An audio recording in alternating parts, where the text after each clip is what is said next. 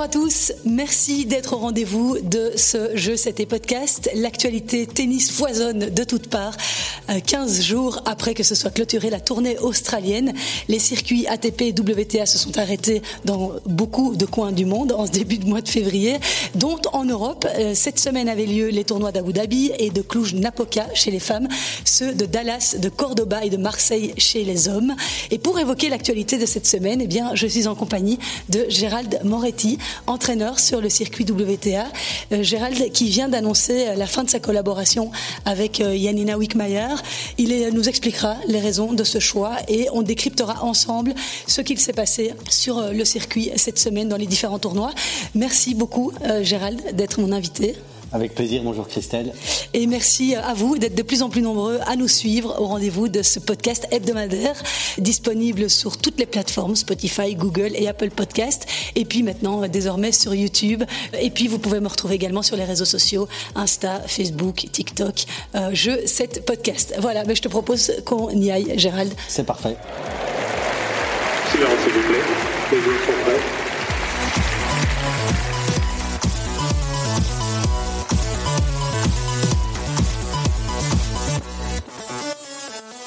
Se trouve tous les deux dans les infrastructures du Club Sport. C'est ici que tu euh, as l'habitude de, travailler, Gérald? Oui, en tout cas avec Alina, on s'entraînait beaucoup ici, ce qui est facile parce qu'il y a quatre euh, terrains sur Green 7. La plupart des, tournois se font sur cette surface. Euh, moi, je suis au Léopold, pas très loin d'ici, mais donc je, suis un peu entre les deux, on va dire. D'accord. Et il y a beaucoup de clubs qui proposent cette surface Green 7 sur laquelle finalement la plupart des joueurs pro évoluent en tournoi? Pas tant que ça. Malheureusement, en Belgique, euh, on est plutôt adepte de la terre battue, euh, donc de mettre des bulles sur les terrains en terre.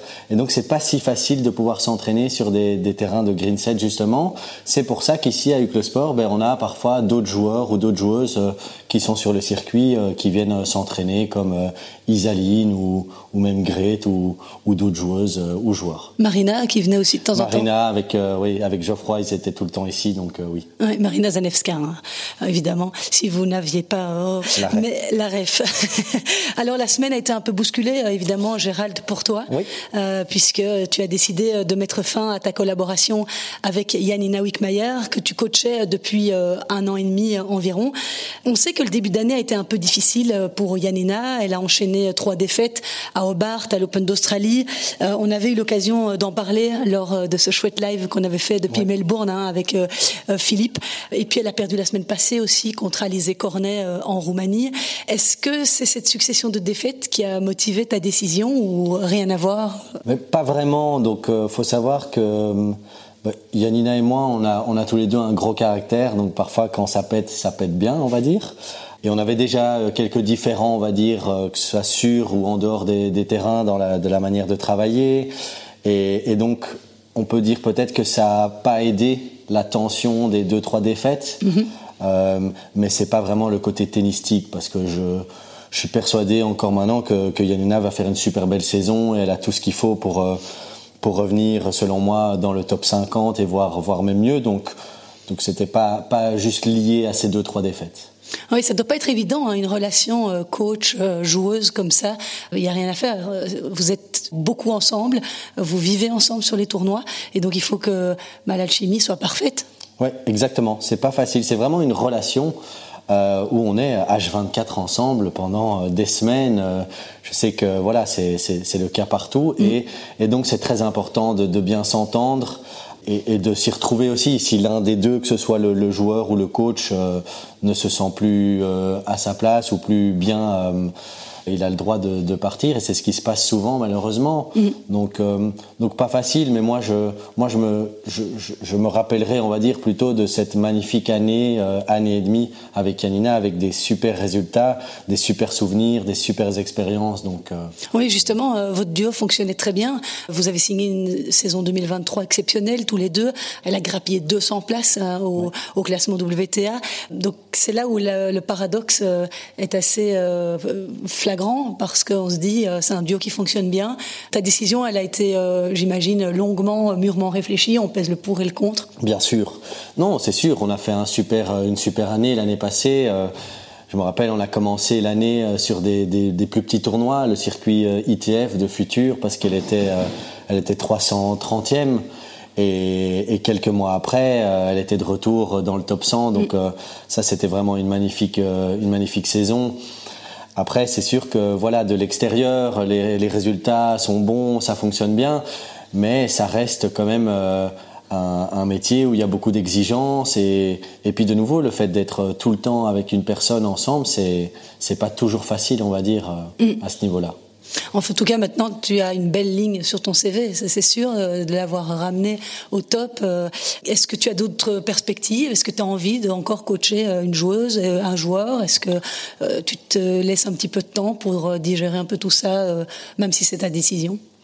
Oui, alors oui, moi j'ai pris goût justement grâce à l'année passée avec Anina, donc je pense que je vais continuer là-dedans. Je vais essayer de, de retravailler sur le circuit euh, professionnel avec un joueur ou une joueuse. Pour le moment, je vais quand même prendre un petit peu de temps parce que voilà, c'est quand même euh, très costaud, euh, beaucoup de voyages, une belle intensité, donc il faut rester avec beaucoup d'énergie. Donc là, je vais un petit peu recharger les batteries en Belgique à la maison, et puis certainement retourner sur le circuit. Oui. Bon ben voilà, si jamais euh, vous êtes joueur, joueuse, vous avez besoin d'un coach, ben voilà, Gérald est sur euh, le marché.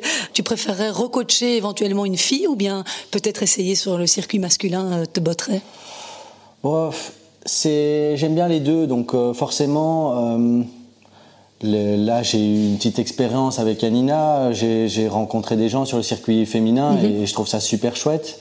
Donc euh, je reste ouvert là-dedans. Après, les joueurs, le côté masculin, euh, c'est aussi, euh, on va dire, très, très excitant. Donc je suis pas, je vais pas faire la fine bouche. Je, pourrais accepter des deux côtés. On va parler un peu de l'actu, euh, si tu veux bien, euh, Gérald. Est-ce que euh, tu as suivi un peu cette jolie victoire des Belges en Coupe Davis en Croatie? Évidemment. Oui, parce que c'était déjà il y a une semaine, mais c'était quand même assez historique comme victoire hein, contre les sixième nations du monde. Oui, vraiment pas facile. Franchement, ils ont, ils ont sorti une super belle rencontre. malheureusement, ils n'avaient pas David dans l'équipe, mais Zizou, Yoris euh, et puis la paire de doubles, ils sont, ils sont super bien débrouillés. Et puis c'était pas des matchs faciles quand on voit la Croatie, euh, la paire en double qui est une des meilleures paires au monde, Silic qui bon sur papier n'est plus aussi bien classé, mais c'est vraiment pas pas un match facile. Donc ils ont ils ont magnifiquement bien fait ça. C'est une ambiance que tu aimes bien, euh, Fed Cup, Davis Cup. Je sais qu'on s'était croisés en Fed Cup à Charleroi. C'est toujours des ambiances particulières.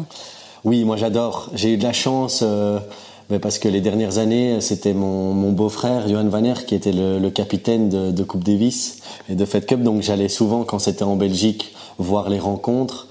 Là maintenant de le vivre avec Anina en tant que coach au sein de, de la team, ça c'était vraiment vraiment très chouette. Et puis c'est surtout euh, une ambiance. Euh, si je peux dire par rapport au tennis amateur, c'est un petit peu les interclubs quoi. Donc euh, c'est c'est une équipe avec un staff, une belle ambiance. Donc ça c'est ça c'est très chouette effectivement. T'es donc le beau-frère de Johan Van Erck. Oui.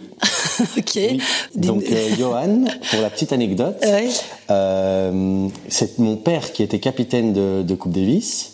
Il y a des années. Johan était joueur. D'accord. Et donc il a rencontré ma sœur la fille du capitaine quand il jouait. Euh, oui, ok. Et voilà, ils sont euh, amoureux et heureux depuis. Euh, et, et eurent beaucoup d'enfants. voilà.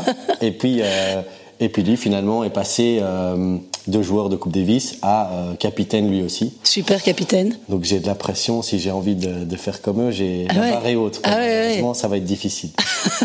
et il travaille au, pour Patrick Moratoglou encore, Johan Exactement, il travaille chez Moratoglou avec Patrick.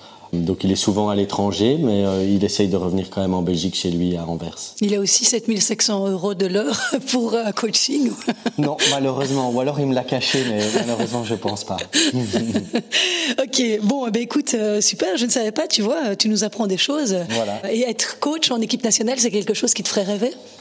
Oui, bah, je ne vais pas le cacher. Alors euh, évidemment, on, en est, on en est loin. Hein. Mais si, si, euh, si ça se met un jour dans ma carrière, je serais super heureux parce que ce serait un accomplissement et ce serait une grande fierté de pouvoir non pas représenter la, la Belgique en tant que joueur, mais si je peux être dans, dans l'équipe en tant que coach ou capitaine, ce serait une grande joie. Bon, on va parler un petit peu de l'actu des Belges hein, de la semaine dernière, puisqu'il euh, y a quelques Belges qui se sont illustrés, dont euh, Magali Kempen, euh, qui a décroché son 11e titre ITF. C'était au W50 d'Egbaston en Angleterre. Donc ça, c'est un 50 000 dollars, c'est ça, hein?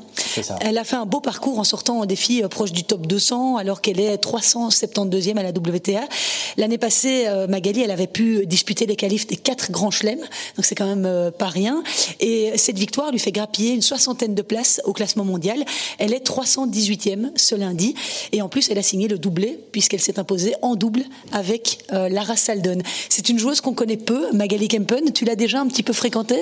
Oui, alors euh, je l'ai rencontrée justement l'année passée pendant que j'étais avec Yanina. Et, euh, et c'est une très bonne joueuse, super gentille, avec des, des grandes qualités. En fait, l'année passée, je me rappelle, j'avais vu quelques, quelques matchs et elle n'était pas loin plusieurs fois de battre une fille euh, plus forte qu'elle ou mieux classée. Et il lui manquait juste le petit, la petite confiance, on va dire, pour clôturer et finir le match. C'est de ce que je vois moi en tant qu'externe. Mhm. Mais euh, donc voilà, je sais qu'au niveau euh, tennistique et physique, elle a vraiment des grandes qualités. Si elle arrive à avoir assez de confiance et être forte mentalement, pour moi, elle a sa place bien plus haut que son classement actuel et je ne serais pas étonné qu'elle soit aux abords du top 100 ou dans le top 100, franchement. Ok, on va inviter Magali euh, dans mon podcast, hein. ce serait chouette. Alors, il y a également eu ce magnifique parcours d'Alexander Blocks cette semaine au Challenger de Nottingham. Il a été jusqu'en demi-finale, sorti par le vainqueur du tournoi, le français Giovanni Mpecci Pericard. Et le belge a été un miraculé hein, dans ce tournoi puisqu'il a sauvé six balles de match au premier tour contre Valentin Royer. Il s'est ensuite euh, sorti d'un autre match compliqué en 3-7 face à Alexander euh, Richard, où il a aussi sauvé, mais cette fois-ci des balles de 7, tout comme en quart de finale, où il s'est défait de la star montante euh, du tennis masculin, Abdullah Shelbaï, 187e à l'ATP, que j'ai croisé au BOE Open fin janvier, et qui est vraiment un, adorable joueur. et tous les trois étaient mieux classés que lui. Donc Alexander, grâce à ce beau résultat, gagne 26 places au classement. Ce lundi, il se rapproche du top 300, il est 312e. En demi-finale, il n'a pas su réitérer sa performance de la semaine dernière à Koblenz parce qu'il avait battu Mpecci Pericard. Bon, cette fois-ci, le Français a pris sa revanche, mais euh, c'est quand même un tout beau début de saison pour Alexander qui n'a euh, plus beaucoup de points à défendre, donc ça va encore monter euh, dans les prochaines semaines. J'imagine que tu le connais un petit peu. Oui, oui, ça c'est un joueur exceptionnel aussi, hein, qui fait que monter. Bon, Alexander, moi quand je travaillais chez Technifibre, il était déjà sous contrat Technifibre, donc j'ai eu la chance de le côtoyer un petit peu et de, même euh, jouer avec lui de temps en temps. Et voilà, c'est un, garçon qui a été euh, numéro 1 ou 2 mondial euh, dans les catégories d'âge moins de 12, moins de 14, moins de 16. Il avait vraiment beaucoup d'avance. Mhm. On va dire qu'il a eu deux trois blessures, il a été un petit peu ralenti ou rattrapé par d'autres joueurs.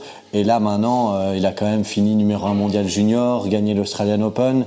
Et sur sa première année chez les, chez les pros, chez les, chez les messieurs, il fait du, super boulot. Donc franchement, bravo et, j'espère qu'il va continuer comme ça. Mais ça m'étonnerait pas non plus qu'il arrive rapidement dans le top 100 parce qu'il a des qualités tennistiques énormes. Quoi. Il a vraiment. Quelles sont ses qualités principales selon toi qui a joué avec lui? Selon moi, euh, ben, service coup droit, c'est vraiment impressionnant. Il peut vraiment frapper très très fort. Mhm. Il est grand. Euh, il commence à, aussi à, s'épaissir, on va dire. Euh, donc Physiquement, il bouge bien pour un grand.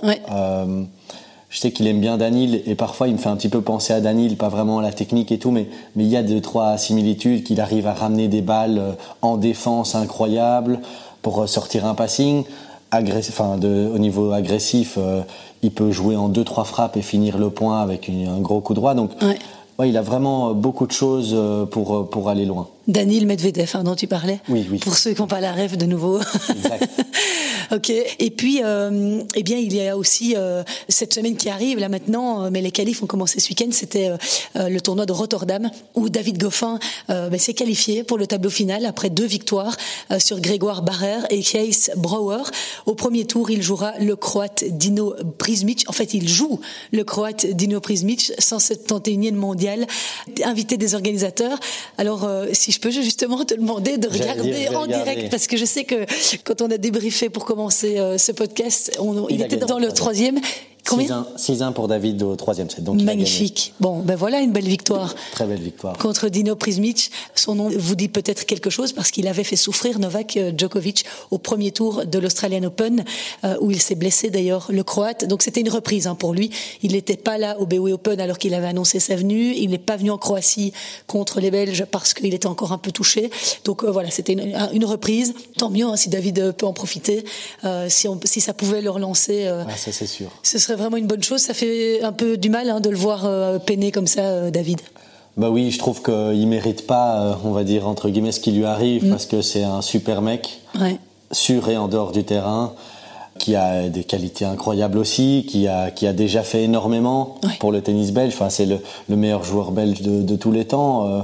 donc, euh, il a une magnifique carrière. Et quand je vois parfois même sur les réseaux sociaux, il est vite pris pour cible, et ça, mm. c'est un peu dommage parce que parce que si on le connaît un petit peu, ben, il donne tout, il fait ce qu'il faut et et encore une fois, de l'extérieur, on se rend pas compte, mais qu'est-ce que c'est difficile d'enchaîner les victoires à ce niveau-là quand, quand, on joue euh, des mecs qui sont entre 50 euh, et 200, 250, mm. même derrière. Ça, ça, joue tellement bien au tennis que que c'est pas c'est pas si simple et donc euh, ouais j'espère vraiment que ça va lui faire du bien parce que je pense qu'il peut encore nous faire rêver un petit peu David. Et c'est bien qu'il l'ait fait là parce que la semaine passée euh, contre Yiri Lechka euh, à Montpellier, je pense, là aussi il fait un très bon match, il mène 5-3 dans le deuxième, il a une balle de match et puis il s'effondre complètement, il perd en 3-7 et là on se dit celle-là va encore lui faire du mal, et pourtant il y a non, il se relève et et il vient euh, faire ce résultat-là euh, à Rotterdam. Donc, ouais, euh, on attend des bons joueurs, donc ouais, chapeau. J'espère que ça va continuer. Maintenant, bon, ça c'est le tennis. On sait que que dans une dans une saison, on peut on peut perdre plus de matchs que que d'en gagner, et c'est comme ça. Mm. Chaque semaine, il n'y a qu'un vainqueur de de, de tout, tout, le tableau. Donc on on le sait, on est au courant, c'est comme ça que ça fonctionne. C'est jamais facile, c'est plus facile à dire qu'à faire, mais mais voilà, il faut, il faut s'accrocher et puis. Euh, et puis, et puis il suffit de pas grand-chose pour avoir ce petit déclic ou, ou réenchaîner une, une grosse victoire euh, enchaîner deux trois matchs mm. ou avoir un petit truc mentalement, reprendre confiance et puis après euh, il peut se passer beaucoup de choses. Voilà, on espère. Et puis euh, bon, à Rotterdam il y a un autre Belge, c'est Zizou. Et Zizou Bergs, il a eu moins de chance au tirage. Hein. Il va jouer contre Andrei Roublev au premier tour, cinquième joueur mondial. Ce sera programmé pour mardi. C'est la deuxième fois de sa carrière que Zizou jouera contre un top 10 mondial. La deuxième fois cette saison puisqu'il était tombé sur Stefanos Tsitsipas au premier tour de l'Australian Open. Je sais pas, tu avais peut-être vu ce match? Oui. on était allé regarder justement euh, son match sur le central euh, en Australie. Et on sait que Zizou a pris euh, une belle confiance depuis la Croatie avec ses deux matchs gagnés sur Marin Cilic et Douye Ajdukovic. Et donc il a aussi, comme David, enchaîné deux victoires en qualif face à Rodionov et Zepieri pour pouvoir disputer ce tableau final à Rotterdam. Et c'est tous les deux des joueurs mieux classés que lui. Donc il est en confiance et il n'aura rien à perdre.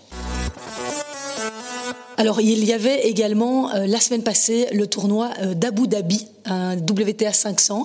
Euh, Elena Rybakina s'est illustrée en remportant l'Open Mubadala d'Abu Dhabi. C'était son, déjà son deuxième titre cette saison, la Kazakh, après s'être adjugée Brisbane en début d'année. On se souvient qu'elle était favorite à l'Open d'Australie, mais elle avait été éliminée au deuxième tour à la surprise générale par Bouskova, je pense. Blinkova. Voilà, toutes ces euh, je finis par m'emmêler le pinceau. Euh, et elle a justement évoqué, après avoir remporté le titre samedi, qu'elle avait connu des soucis de santé à Melbourne et euh, qu'elle arrivait à Abu Dhabi euh, sans aucune attente, un peu pour se tester. Eh bien voilà, quand on ne se met pas la pression, voilà qui est plus facile. C'est le septième sacre de sa carrière, le quatrième sur surface dure. En finale, elle a battu Daria Kazatkina, 6-1, 6-4.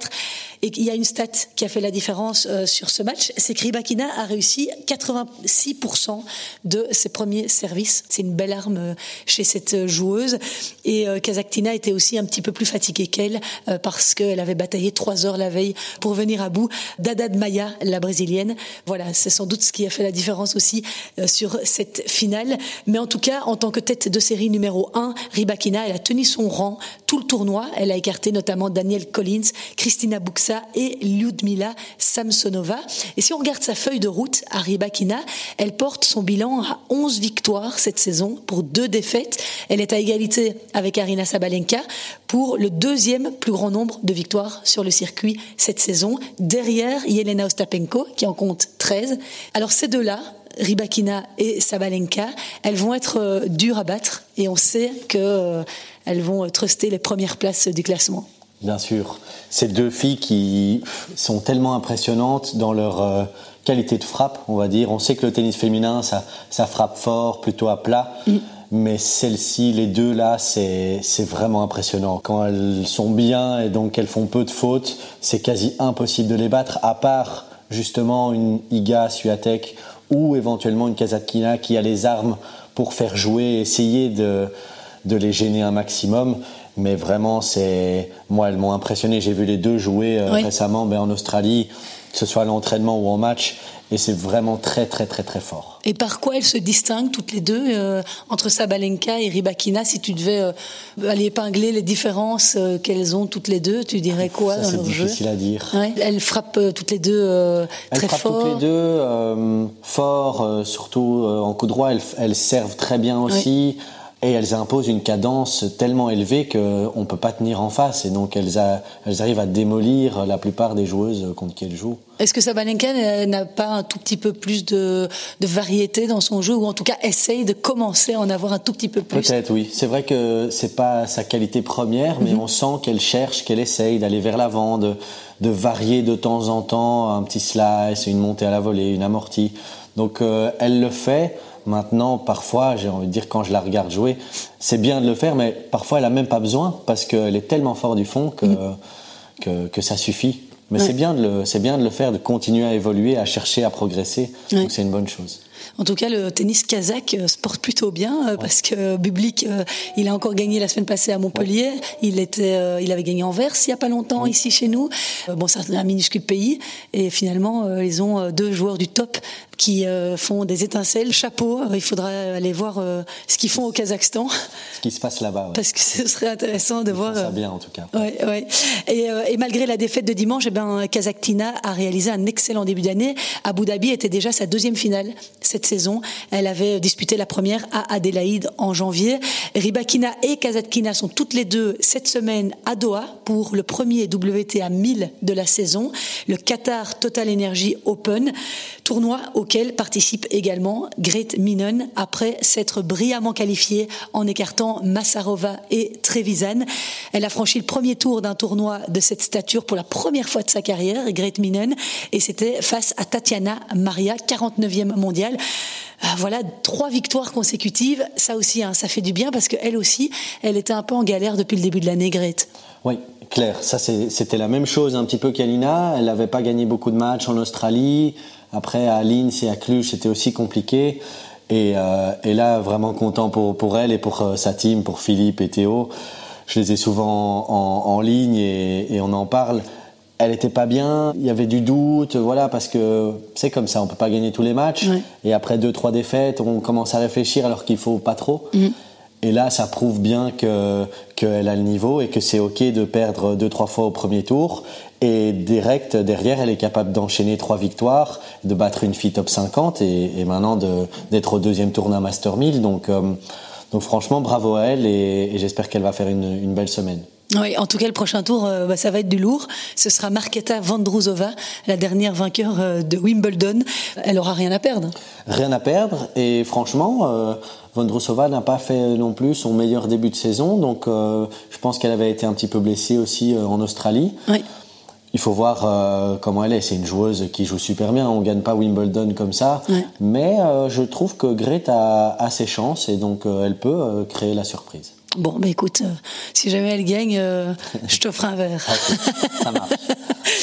Ne l'avais pas évoqué avec euh, Gérald, mais évidemment, Elise Mertens s'est aussi engagée dans ce tournoi du Qatar. Elle a gagné son premier tour brillamment, 6-2, 6-3 face à Peyton Stearns. Et elle devait jouer une autre américaine au deuxième tour, Emma Navarro. Je vois que leur rencontre a été reportée à mercredi. Mais voilà, beau premier tour également pour Elise Mertens. Il y avait également euh, la semaine dernière euh, le WTA 250 de Cluj-Napoca en Roumanie où Grete avait perdu d'ailleurs contre la tête de série numéro 1 Aranxa euh, Rus et c'est la Tchèque Carolina Pliskova qui a mis fin à 4 ans de disette en remportant cet Open de Transylvanie. Elle s'est imposée en finale 6-4 6-3 face à l'étonnante Anna Bogdan, 31 ans, qui rêvait de décrocher son premier titre sur le circuit mais qui n'a pas réussi, hein, qui a été bloquée en finale elle a fait un beau parcours dans son pays en éliminant notamment justement la tête de série numéro 1, Arenksa euh, Rus. Il s'agit du 17e titre WTA en carrière pour Carolina Pliskova, son premier depuis janvier 2020. Ça aussi, ça doit faire du bien. Elle a gagné le tournoi sans concéder le moindre set. Elle revient peu à peu à son meilleur niveau, elle qui était encore top 20 l'année passée à cette période-ci, mais qui a été blessée au genou une bonne partie euh, de la saison. Euh, cette victoire lui permet en tout cas de grimper de 19 rangs et de se retrouver à la 59e place au classement mondial. On l'entend depuis longtemps, hein, Carolina Pliskova. Ouais, ouais ça c'est clairement une joueuse qui, qui, fait, qui a fait une super carrière et qui continue justement avec encore un, un titre, même si ça faisait quelques années euh, qu'elle n'en avait pas. Et, et là, ben, il faut, faut espérer pour elle en tout cas qu'elle qu'elle ne se blesse pas trop. Si elle est bien fit, euh, elle peut encore faire de belles choses parce qu'elle a, des très beaux coups. Donc, euh. Assez charismatique aussi comme joueuse. Oui. Hein. Oui, et appréciée un petit peu, je pense, parce que oui, elle, est, elle dégage quelque chose, donc elle passe pas inaperçue. Alors chez les hommes, eh bien, il y avait trois ATP 250 au programme.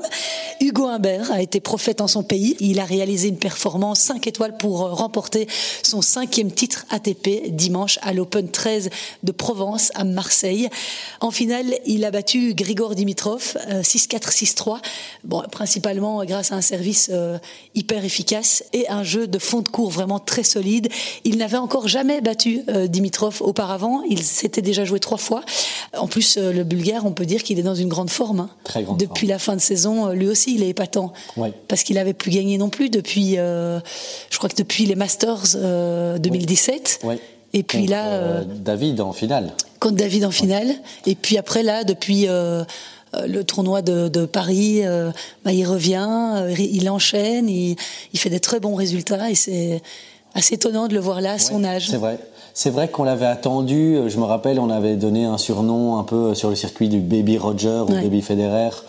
Euh, et on attendait peut-être un peu plus de lui à ce moment-là. Il a, il a super bien joué, mais il n'a pas eu de grands titres, etc. Mm.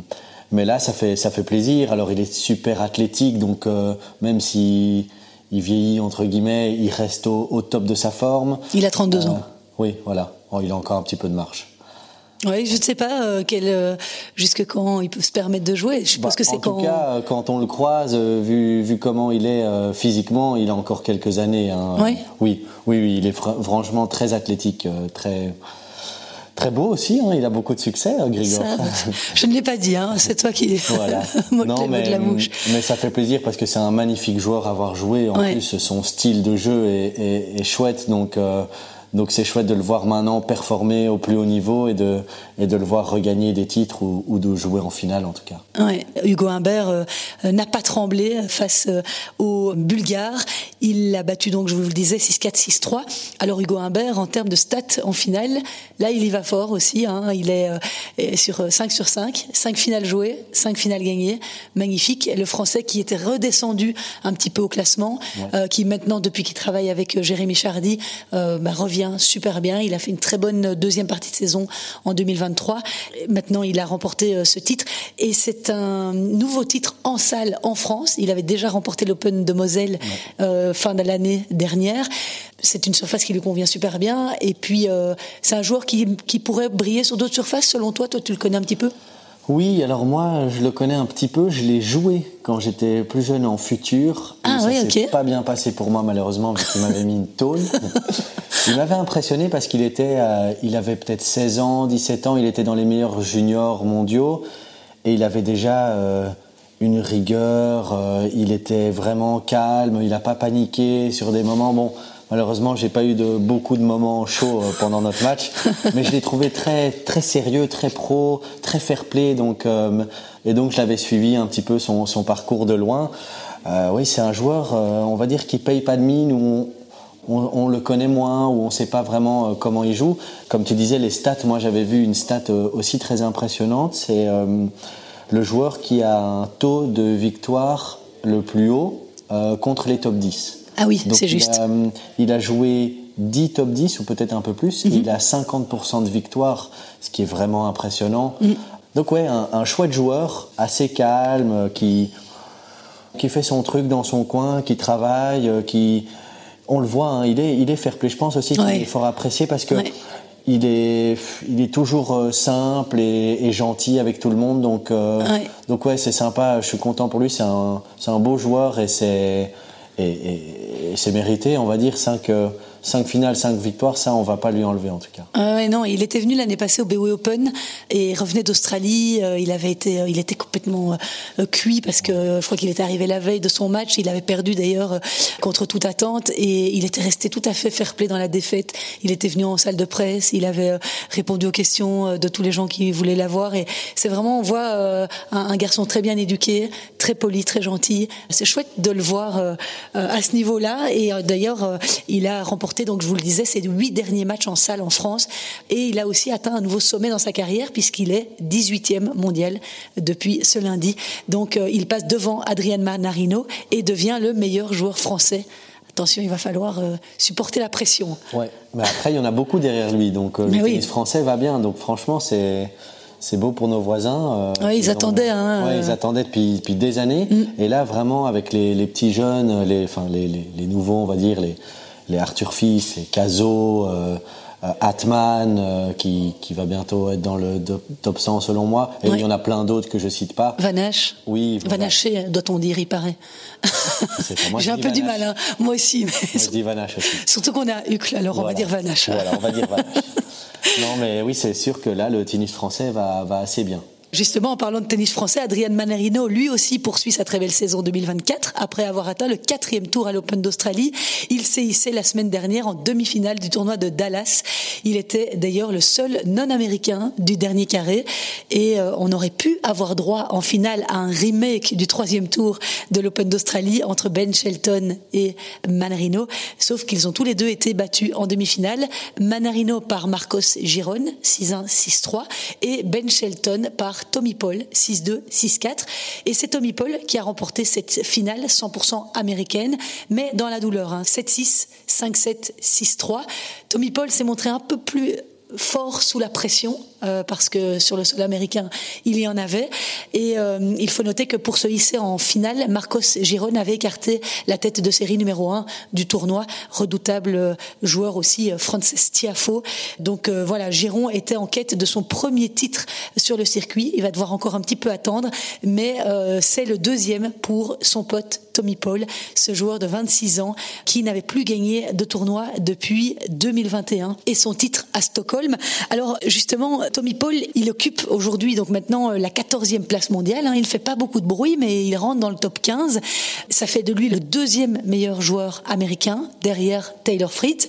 Tommy Paul, qui est l'un des rares Américains à ne pas être passé par la filière du collège et des compétitions interuniversitaires. En fait, il s'était engagé à l'université de Géorgie, euh, mais l'été juste avant euh, la rentrée en 2015, il avait gagné Roland Garros junior et donc il a euh, décidé finalement de ne pas suivre ce cursus et de plutôt entamer euh, une carrière pro. C'est quelque chose qui t'inspire la filière université américaine comme a décidé d'embrasser par exemple Gilles Arnaud Bailly hein, qui est parti il n'y a pas longtemps. Tu encouragerais toi en tant que coach? Oui, Personnellement, j'ai été deux ans au collège aux États-Unis. Ah oui, ok. Dis, je connais, il y a plein de choses que je connais pas sur toi. Excuse-moi, ben, Gérald.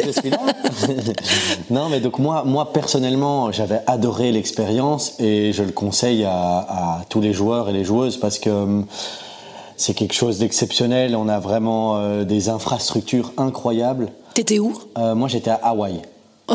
J'avais bien choisi. Ça va Non, mais euh, les, les, infrastructures, le staff. Oui. En fait, tu es entouré euh, comme, euh, comme un joueur qui est dans le top 100 mondial. Tout est frais payé, on va dire. donc, ça coûte cher. Ça coûte cher. Mais avec, si, si, on a une bourse sportive par l'université, on ne doit pas payer tous tout ces services, on va dire. Donc moi, je le conseille. Et puis, c'est une très belle expérience. Euh, tu reviens avec un bagage, euh, tu parles anglais, tu as la possibilité d'avoir un diplôme, ce qui est quand même important parce que Mhm. je sais que c'est pas facile pour les joueurs euh, de, de, de tenter l'aventure d'être joueur professionnel sans avoir un backup plan, on va dire, Bah un, oui. un plan B. Et là, franchement, ça, ça permet d'avoir ce plan B. Et et il y en a de plus en plus. Donc moi, je suis, je suis vraiment pour. Et donc, le, le- le- les études que toi tu as faites là-bas, c'était quoi? Moi, j'ai fait business management pendant deux ans. Et puis, je suis revenu en Belgique et j'ai poursuivi à l'EFEC en marketing. D'accord. Quand on voit Gilles Arnaud Bailly, qui euh, est aussi euh, arrivé numéro un junior, qui décide de plutôt aller se former là-bas plutôt que de euh, commencer une carrière sur le circuit pro, tu penses que c'est un bon choix? Oui, alors pour Gilles Arnaud, je le connais pas bien, Gilles- Gilles Gilles Arnaud Bailly, mais je sais que son frère est parti Ouais. aussi aux États-Unis. C'est pour ça hein, qu'il est parti aussi. Ouais. Alors le seul, euh, la seule chose où je vais un peu me contredire, où je suis 100% pour, mais quand tu es numéro 1 Oui. mondial junior ou que tu gagnes un grand chelem ou pas loin, là c'est vrai que j'ai été assez étonné de, de voir euh, son choix et peut-être que qu'il va faire ça pendant un an, peut-être quatre ans, qu'il reviendra après encore plus fort, mais mais c'est sûr que quand on est vraiment dans l'élite, on peut aller directement sur le circuit. Après, il faut savoir que bon, le circuit, c'est une vie, c'est- difficile, c'est long, et il y a, y, a y a des joueurs ou des joueuses qui, après, euh, ils arrivent peut-être un peu trop jeunes, trop tôt sur le circuit, et on va dire qu'ils sont euh, cramés après pas longtemps. Et là, ça permet justement de continuer à s'améliorer, à progresser, à jouer des matchs, Gagner en maturité. gagner en maturité, et après euh, se lancer euh, avec un, ouais, une sacrée expérience, un sacré bagage, parce que le niveau du collège aux États-Unis, c'est vraiment des, des gros matchs. Euh, on avait regardé avec Philippe, je pense qu'il y avait à l'Australian Open, hommes et femmes confondus, plus de 20 joueurs et joueuses issus du, du collège.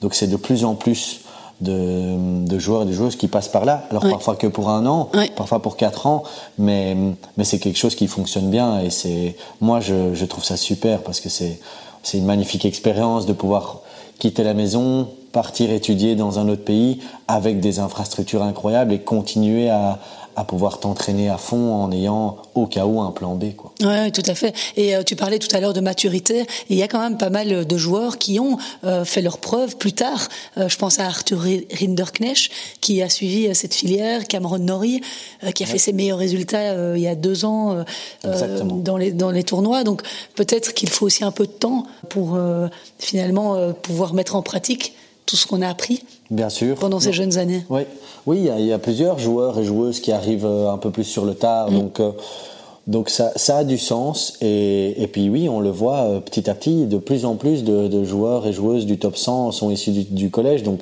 c'est que ça fonctionne bien, c'est une bonne formule, on va dire. Et pourquoi toi, tu as, quand tu es rentré, tu, tu as commencé une carrière pro, tu disais que tu avais joué Hugo Humbert sur les futurs, après tu as décidé d'arrêter, c'était Oui. trop difficile?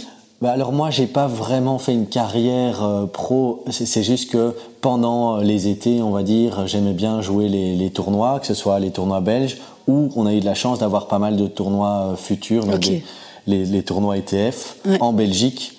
Et donc je pouvais aller, euh, notamment sur la côte belge, euh, le week-end jouer un, un tournoi, les qualifs d'un tournoi. Et, et on va dire que j'avais pas une attente.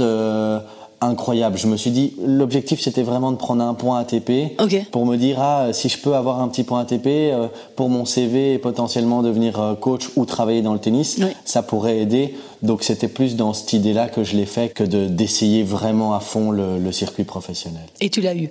Et je l'ai eu. Où ça? À West End. Ah Ouais, à Ça, la- c'est- chez nous. C'est là où euh, euh, je passe le plus clair de mon temps dans les longs week-ends. euh, C'est une super avait, station. on avait une dizaine, de- c'était très chouette. Il y avait une dizaine de tournois euh, tout l'été, Ouais. de juin à, à début septembre. C'était euh, tout. Il y avait Knock, il y avait Dunbergen, West End, tout le coq. Il y avait, t- on, on faisait toute une, une tournée, on va dire. Donc on s'est, on s'est aussi bien amusé. C'était très chouette. Et tu sais qu'ils ont retiré les deux terrains au milieu de West End? Ah, ça, je ne savais pas. Écoute, je te l'apprends. C'est dur. Sont... dur, je ne pourrais plus retourner sur ce terrain. non, euh. non, fini. Je crois qu'ils ont été construits à Middelkerk. Euh, ah, mais, euh, mais bon, voilà. Comme ça, tu sais que quand tu vas à West End, ne t'étonne pas. Tu ne verras plus le terrain. D'être averti. D'être averti. voilà. Et on va terminer, Gérald, si tu veux bien, avec bah, le dernier tournoi qui avait lieu également la semaine passée, mais qui occupait plutôt les amateurs de terre battue. C'était à Cordoba, en Argentine, en extérieur. Et c'est le joueur qualifié italien Lorenzo Darderi qui a remporté le premier titre de sa carrière. Le jeune homme de 21 ans a profité de la nervosité de Facundo euh, Bagnis qui évoluait devant son public en Argentine. Il a euh, été rattrapé euh, nerveusement, sans doute par l'opportunité de pouvoir remporter son premier titre à 33 ans. Il n'a gagné malheureusement dans cette finale que 12 des 47 premiers points du match. Darderi menait donc 6-1, 2-0 après 34 minutes. Et euh, alors que le match semblait déjà plié. Bagnis a eu un sursaut d'orgueil, mais c'était trop tard. Euh, score final 6-1, 6-4. Et pour la petite histoire, eh bien, Darderi, il est né en Argentine, mais il est de nationalité italienne et il n'avait gagné qu'un seul match sur le circuit ATP avant cette semaine. Là, il était comme joueur qualifié pas mal. Il franchit les qualifs, il gagne le tournoi. Ça reste quand même euh, un fait assez rare. Et il fait un bond de 60 places au classement mondial. De la 136e, il atteint la 76e place euh, au classement euh, ATP. Et il rejoint les cinq autres Italiens dans le top 100. Sinner, Musetti, Arnaldi, Sonego et Flavio Coboli. Ils tiennent une solide équipe de Coupe Davis là-bas en Italie. Oui, très impressionnant. Et c'est vrai que ce joueur d'Arderi était plus un joueur de challenger, on va dire. Il vient d'arriver, il a beaucoup joué en challenger sur terre battue. Et là, c'est une magnifique euh, performance de faire qualifier euh, vainqueur. C'est quelque chose qui arrive pas souvent. Et c'est vrai, là, le tennis euh, italien, ça fait plaisir. on avait eu, moi, j'aimais beaucoup Fonini. Puis il n'y avait pas eu grand chose. Et là, avec Sinner et, tous les autres que tu viens de citer, Franchement, c'est top. Il y a Berrettini qui tarde un peu à revenir et il a été beaucoup blessé malheureusement. J'ai vu des images, là il retape, ah. donc là il, se réentraîne, mais c'est sûr qu'il a été touché par beaucoup de blessures, donc euh, un beau joueur aussi, j'espère qu'il va pouvoir euh, revenir euh, fort et sain mm. sur les terrains rapidement. Pour toi, il est plus fort que Sinner, Berrettini, ou il a les mêmes capacités, ou tu penses que Sinner a plus de, de capacité à gagner des grands chelems?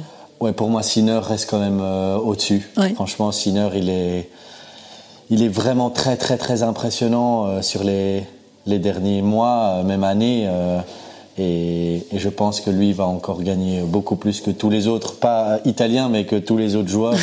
je vois bien faire une très, très grosse carrière. Ouais. Bon, mais écoute, en tout cas, euh, je te remercie beaucoup. Hein. On a fait un peu le tour de ce qui s'était passé euh, sur les circuits euh, cette semaine. Et mais je vais clôturer ce podcast en revenant quand même juste sur une petite information qui nous a occupé cette semaine, puisque Simona Alep a contesté cette semaine à huis clos sa suspension de 4 ans pour dopage devant le tribunal arbitral du sport à Lausanne. Pour rappel, la carrière de Simona Alep est en suspens depuis le 7 octobre 2022, date du début de sa suspension provisoire après un un contrôle mené à l'US Open 2022 positif à un produit interdit, le Roxadusta, une molécule qui stimule la production de globules rouges et qui est classée parmi les EPO dans la réglementation de l'Agence mondiale antidopage. L'ex numéro un mondial a ensuite été rattrapé au printemps 2023 par une deuxième affaire, cette fois des irrégularités dans les données de son passeport biologique outil de suivi de long terme des sportifs de haut niveau. Et puis, euh, il y a eu un petit peu ce coup de tonnerre le 3 novembre dernier. Patrick Mouratoglou, justement, ancien coach de Simona Alep, on en parlait tout à l'heure, qui a livré une information capitale. Euh, il a euh, dit que le collagène que son équipe avait apporté à Simona Alep était contaminé. Et donc, Patrick Mouratoglou s'était expliqué en disant, nous lui avons proposé de prendre du collagène et nous lui avons apporté du collagène d'une entreprise il se trouve que celui-ci était contaminé, il n'y avait aucun moyen de le savoir, mais je me sens responsable de ce qui s'est passé parce que c'est mon équipe, c'est donc moi qui lui ai apporté cela. Et dans un entretien euh, accordé à Paris Match, eh bien, Alep euh, était revenue sur cette situation euh, un peu dramatique et elle a évoqué la responsabilité de son ancien coach. On espère que les choses se termineront bien pour Simona Alep manque évidemment cruellement au circuit. Ça doit pas être simple hein, de revenir après euh, une telle mésaventure. Non. et puis c'est surtout ça commence à être très long là. Donc euh, quand on est hors des cours pendant aussi longtemps, c'est vraiment pas facile de revenir, de reprendre le rythme. Après, c'est une très grande championne, donc je pense qu'elle serait capable de le faire. Bon, mais écoute, euh, merci beaucoup, Gérald, d'avoir été mon invité dans ce podcast. Merci à toi. Et puis, euh, bonne chance pour la suite, bonne route. J'espère que tu retrouveras facilement et rapidement euh, quelque chose. C'est gentil, merci beaucoup. On espère, je te tiendrai au courant. Ça va, c'est gentil, merci beaucoup. Et puis, bah, je vous dis à la semaine prochaine pour un nouveau podcast lundi prochain. Merci à tous, ciao.